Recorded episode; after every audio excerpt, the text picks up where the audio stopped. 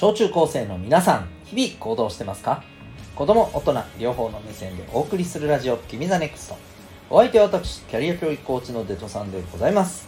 人間関係勉強スポーツ表現活動から仕事夢の実現まで自分らしくありたい小中高生を応援するコーチングの教室を開いております。この放送では身の回りの様々なことから得られる学びを毎日お伝えしております。さて今日のテーマはですねえー、昨日の、まあ、話からの続きっぽい感じにもなるかなと思うんですけど、えー、食料タイプで決めるって、まあ、どうなんですかねみたいなそんなお話をしていきたいなと思います。はい。まああのタイプを自分のタイプを知るみたいな話をね昨日やりました。詳しくはねそれをぜひ聞いてほしいんですけど、えー、今日はですねこの自分のタイプをさ知ってで例えばこういうタイプだからこの仕事をじゃあやろうみたいな。これちょっとねうん気をつけた方がいいんじゃないかなというふうにね思うんですよね。うん。まあ、例えばさ人と話すのが好きだからじゃあ例えばね、えー、インタビューの仕事をする人とか向いてるよとかねあるいは、えー、そうだね。例えば、えー、飲食とかもそうだけど接客業向いてるよとかね、うん、これね必ずしもねとは限らないと思うんですよね。これ逆もそうですね。うん。それこそ人と話すのがそんなに得意じゃない。だからじゃあお客さんと関わる仕事じゃない方がいいね。いやちょっとそれはどうなのかなって感じなんですよね。でこういうふうにねあの考えちゃう人って、まあ、ちょっと少しきつい言い方かもしれないけどまあ仕事っていうものをうーんまああまりにも短絡的に見過ぎている。仕事についての知識がちょっとなさすぎかなって思うんですよね、まあ、もっと言うとあの想像しなさすぎというかね。うん。あのそれこそね、えー、じゃあパン屋さんってひたすらパンを焼く仕事しかしないと思ってるでしょみたいなさそんな話だったりするんだよね。うん。そ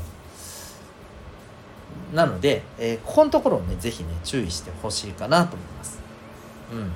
まあ、例えばですよ、お医者さんとか、ね、お医者さん。うん。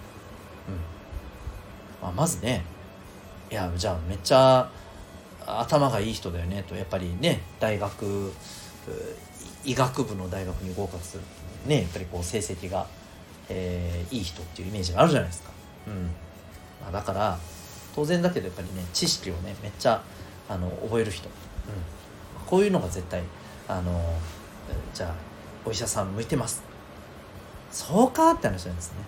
なんでかって言ったらお医者さんがやることってさ何もさ病気や怪我や人間の体に関するさ知識を覚えてでそれを、えー、例えば手術ができたりとかさ、えー、治療ができたりとかさそれだけやってりゃいいのかってそうじゃないじゃないですか。やっぱり患者さんの話を聞けるコミュニケーション必要よね。当然だけど他の、えー、医療現場にはさ他のあのいろんなお仕事を担ってる人がいるわけじゃないですか。看護師さんとかね、うん、レントゲン技師さんとかさいっぱいいるわけでしょ。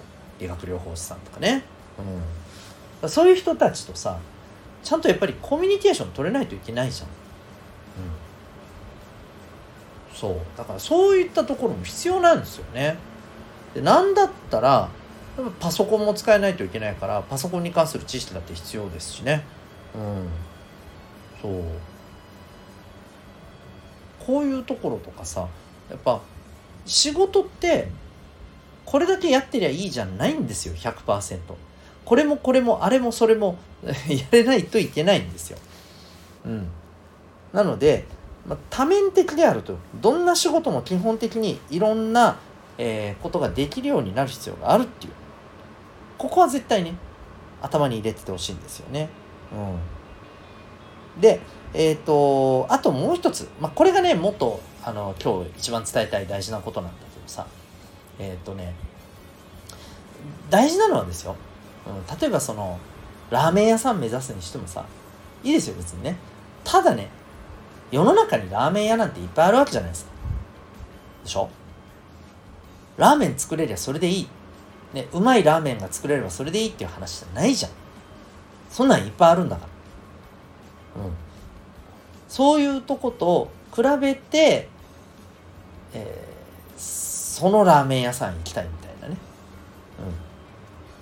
そんな風に選んでもらえるようにならないといけないじゃん。だから、あどういう職業に自分のねタイプをしてこのタイプだからこの職業になるっていうことじゃなくて大事な見方としてはさこのタイプを生かしてこの職業ではどんな、えー、人になる、うん、例えばさあの同じラーメン屋の店長でさ、うん、コミュニケーションがとても明るくて、えー、笑わせる。